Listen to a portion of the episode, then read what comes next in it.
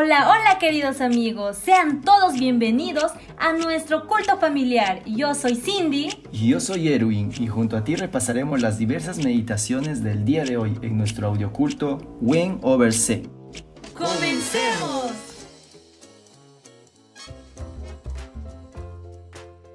Hola amigos, buenos días. Hoy día es domingo 16 de agosto y estamos listos para comenzar con nuestro culto familiar. El día de hoy tendremos una invitada súper especial. Ella es nuestra amiga Raiza Sangama. Ella estará compartiendo con nosotros el reavivado por su palabra, así que estemos muy atentos. Recuerda que este es el culto familiar, pero antes debemos de tener nuestro culto personal, así que si aún no lo hiciste, ¿qué esperas? Pon en pausa este audio, abre tu Biblia y medita con Jesús. Ahora que ya estamos listos, traigamos los puntos más resaltantes y meditemos juntos. Y si no comentamos algún tema que te llamó la atención, colócalo en los comentarios.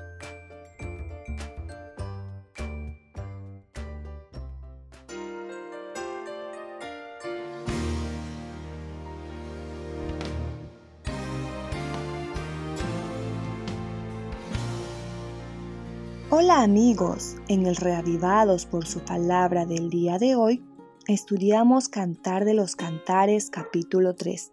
Este capítulo probablemente registra el sueño durante el día o la noche de la doncella.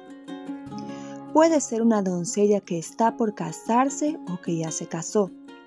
Se registran los deseos de una mujer casada, que su amado compartiría su hogar y su lecho pero no actuó de acuerdo con esos deseos, sino hasta el matrimonio. Estas líneas sí registran el deseo sexual de la doncella, y esto está indicado por el término en particular utilizado para el hecho. Esta es la palabra común para una cama. La connotación es lecho matrimonial. Y en Génesis 49.4 y Números 31.17 es utilizada con un significado abiertamente sexual. Este es su único uso en el cantar. Lo busqué y no lo hallé. La doncella siempre deseaba a su amado y le quería cerca, pero ahora, en medio de la noche, sintió el deseo más intensamente.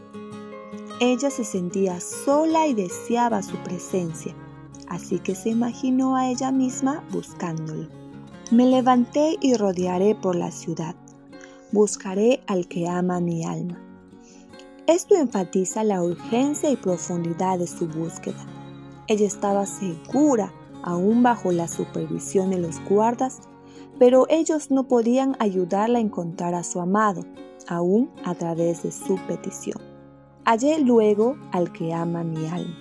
Ella soñó en que su diligente búsqueda fue recompensada aunque los guardas mencionados en el versículo no le pudieron ayudar, ella, sin embargo, halló al que ama su alma.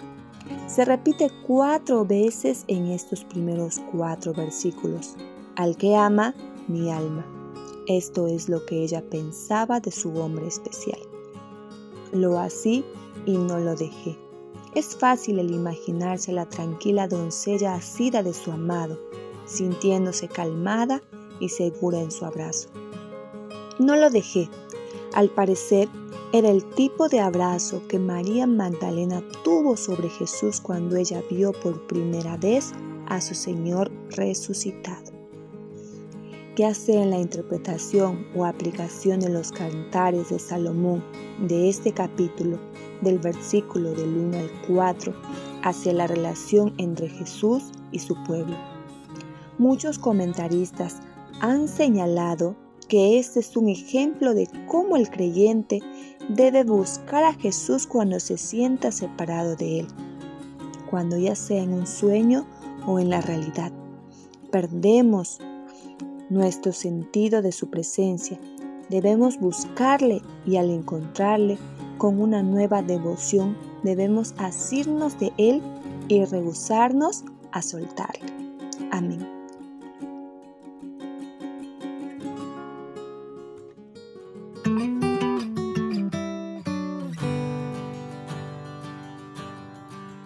En la devoción matutina del día de hoy aprenderemos la historia de Tomás Snowell Jackson.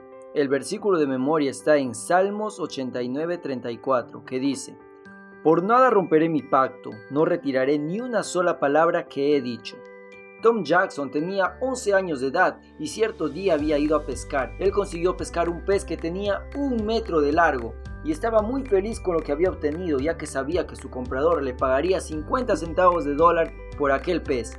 Él orgullosamente fue por medio de la ciudad cargando su pez gigante, y todo el mundo que lo miraba quedaba muy sorprendido de lo que había obtenido. Al pasar por una calle, cierto señor le dijo, ¡Qué bonito pescado que llevas allí, Tom! ¡Te lo compro! Tom lo miró y dijo, no señor, este pescado ya tiene dueño, yo te puedo pagar más que lo que te ofrecieron. ¿Cuánto te ofrecieron? No señor, yo ya tengo un dueño para este pescado, lo venderé en 50 centavos. Pero mira, Tom, yo te ofrezco un dólar por ese pescado. ¿Qué te parece? No, señor, yo ya tengo un dueño para este pescado. Tom, mira, yo te ofrezco un dólar con 25 centavos. Nadie te va a pagar ese precio por aquel pescado. Coronel, por favor, no me insista porque yo no le venderé. Ese pescado tiene un dueño y lo venderé en 50 centavos. Así fue como Tom rechazó la primera oferta.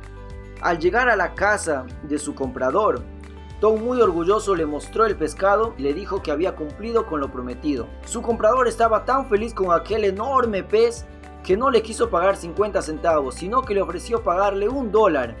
Tom lo miró y le dijo, Señor, el trato fue que usted me pagaría 50 centavos por este pez, así que usted cumpla el trato como yo lo voy a cumplir.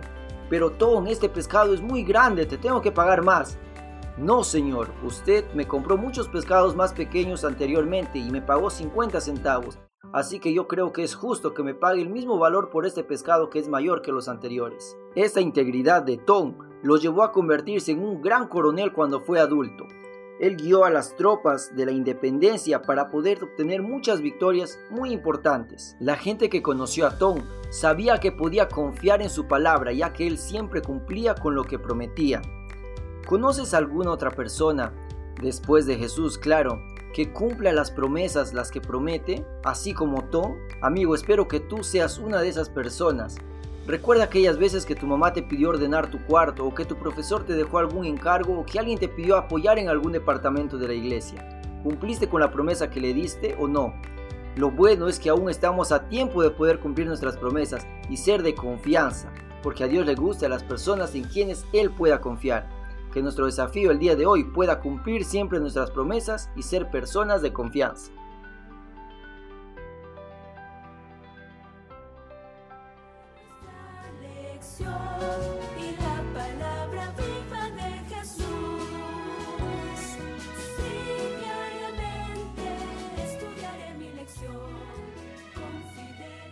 El título de la lección de la escuela sabática de esta semana es ministrar como Jesús. El versículo para memorizar está en Mateo 9:36 y dice, al ver las multitudes tuvo compasión de ellas porque estaban desamparadas y dispersas como ovejas que no tienen pastor. Jesús no se limitaba a predicar el reino de los cielos. Él se sentaba con las personas las escuchaba y las trataba con mucha bondad. Procuraba satisfacer todas las necesidades temporales como las eternas.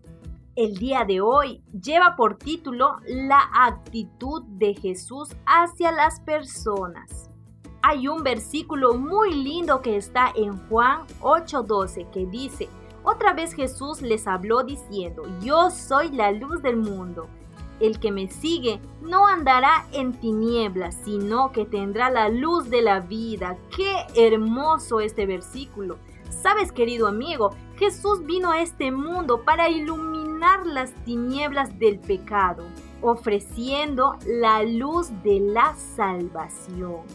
Para conseguirlo, se mezcló con la humanidad y anduvo haciendo bienes y sanando a todos. Él mismo nos invita a imitar su ejemplo en dos lindos aspectos que podemos encontrarlo en Mateo 5, versículo 13 al 14. Número 1. Ser la sal. La sal debe ser mezclada con los alimentos para ser efectiva y realizar su sabor. Debemos estar en el mundo para impregnarlo del Evangelio. Número 2. Ser la luz. La luz debe penetrar en la oscuridad de vecindarios, aldeas, pueblos y ciudades para iluminarlo con la gloria de nuestro Dios. Que tengas un lindo domingo, querido amigo. Chao.